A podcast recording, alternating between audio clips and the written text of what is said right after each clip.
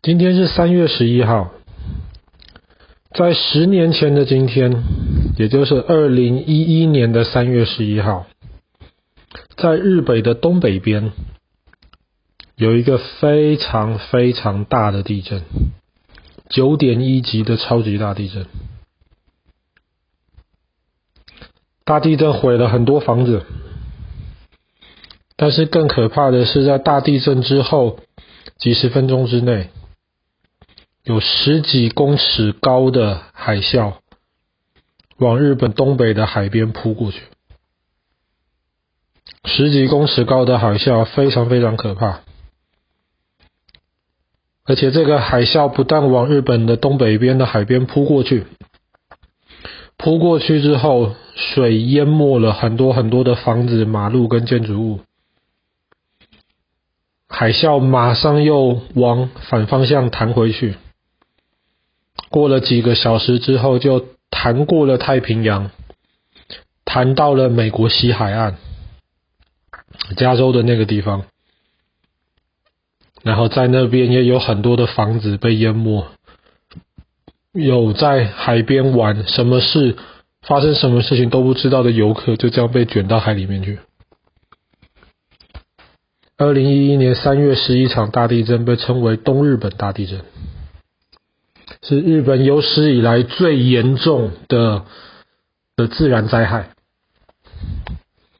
可是东日本大地震带来的最可怕的事情，不是大海啸，不是地震本身震垮了很多房子，而是在地震的中心有一个城市叫福岛，福岛那个地方有一个核能发电厂。在大地震发生的时候，那个核能发电厂是在工作的，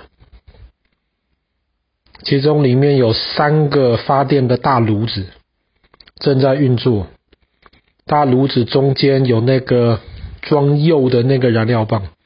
你之前跟爸爸看过 YouTube 的影片，你知道那个燃料棒里面长什么样子？一根细细的一个看起来像金属的棒子，里面放着一颗一颗一颗的那个铀。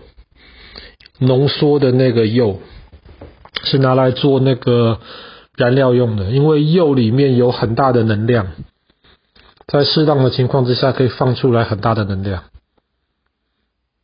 这个能量可以拿来发电。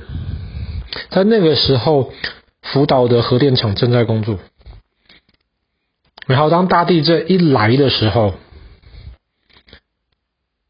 很快的就大停电。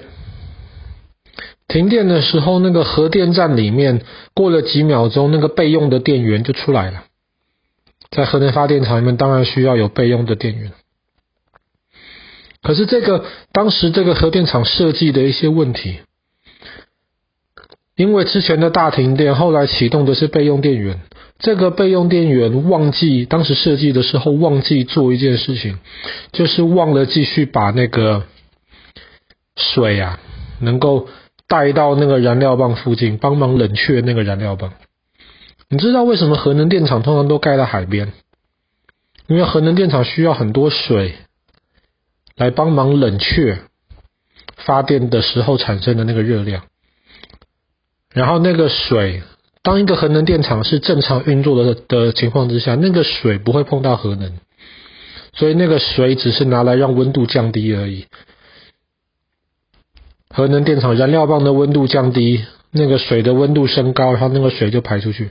所以核能电厂在海边，而且通常核能电厂附近的海水温度会高一点，这个是正常的情况。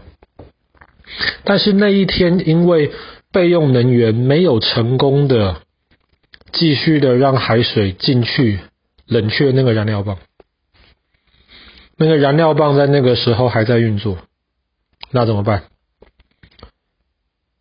它就产生了大量的热量，没有东西冷却，越来越热，越来越热，就把燃料棒融掉了。哎，那个不是铁的燃料棒而已，那个燃料棒里面有铀啊，有辐射线的铀。很快的，核电厂的人就发现了，大家就赶快要想办法。最后有人就想说，不如就这样子吧。不如我们就直接让海水灌进来吧，直接让海水灌进来，来冷却这个燃料棒，不然这个燃料棒继续越来越热下去会爆炸，那就太可怕了。大家想没有办法，好吧，那么就只能让海水直接就灌进来。可是不要忘记哦，这个时候的燃料棒是融化的燃料棒，不是正常的燃料棒。当海水灌进来的时候，燃料棒很快就冷下来了。可是呢，里面融化的那些有危险性的那些带有辐射的铀，就这样子跟着水出去的时候排出去了，核能就外泄。这个是很可怕的事情，大家马上就发现了，哇，那个附近不能啊，核能外泄了。而且你知道，水这个东西会跑到任何有空隙的地方，会跑到土里面，会跑到其他地方。所以那个时候，日本政府就马上宣布，那个核电厂周围二十公里全部的人赶快离开，不是因为怕海啸，是怕那个核电厂的核能外泄，全部离开。后来也还好，是因为他们当时引海水进去，帮助燃料棒冷却，后来它就真的冷下来，没有爆炸。爆炸情况可能会更惨。但是燃料棒带出的海，那海水带出的那些的辐射的那些铀啊，那些东西，后来就冲回到海水里面去，然后就飘到了全世界任何一块海边。在那个大地震之后的一年，你在全世界的任何一个海里面都可以找得到比正常要高得多的那些辐射、那些铀的痕迹。而且接下来一阵子，大家没有人敢吃福岛它附近种出来的一些食物，或是它里面水里面抓到的鱼，因为辐射线有一个，它有很强大的一个力量。所以它常常会改变动物或是植物身体里面的 DNA，就会有突变，就会变得乱七八糟。你也不知道这个乱七八糟通通常是怎么样，但是大多数是变得越来越坏，而不会是变得越来越好。然后那一阵子，福岛周围生产出的东西里面都有非常非常高的辐射量，没有人敢吃。后来甚至有一段时间，日本产出的食物都没有人敢吃。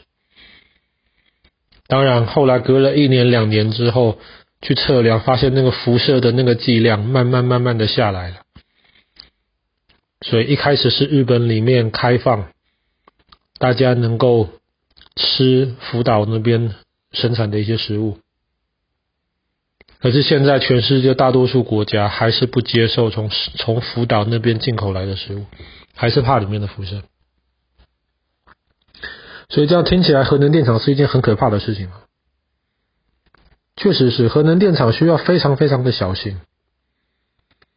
但是你又很难没有核能电厂。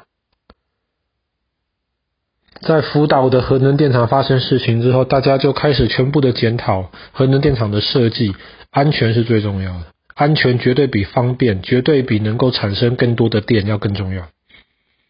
所以新一代的核能电厂。再碰到福岛类型的情况的话，就不会有问题。当然，碰到其他的情况，那就不知道了，因为毕竟没有碰过。可是至少碰到福岛的情况是不会有问题。可是你说能不能完全不要核能电厂呢？其实很难。有人说用风力发电厂来取代核能发电厂，像英国这边风很大啊，没有问题啊。可是并不是什么时候都有风啊。可是你什么时候都需要电呢？有人说用太阳能发电。可是太阳能发电，第一个晚上就不能发电了。像现在核能电厂或者火力发电厂这些会制造很多污染的，他们是二十四小时都可以发电，而且太阳能发电需要很大的地。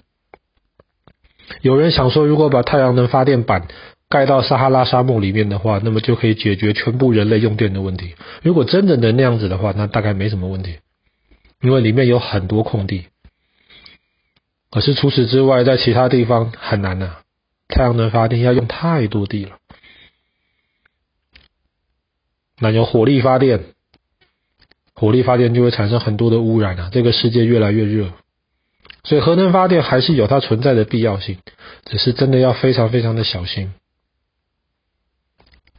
希望不要让核岛的这样子核能发电厂因为地震受影响的事情再一次发生。好啦，我们今天的故事就讲到这里。二零一一年的今天三月十一号，因为一场东日本的大地震，引起福岛核能发电厂的事故。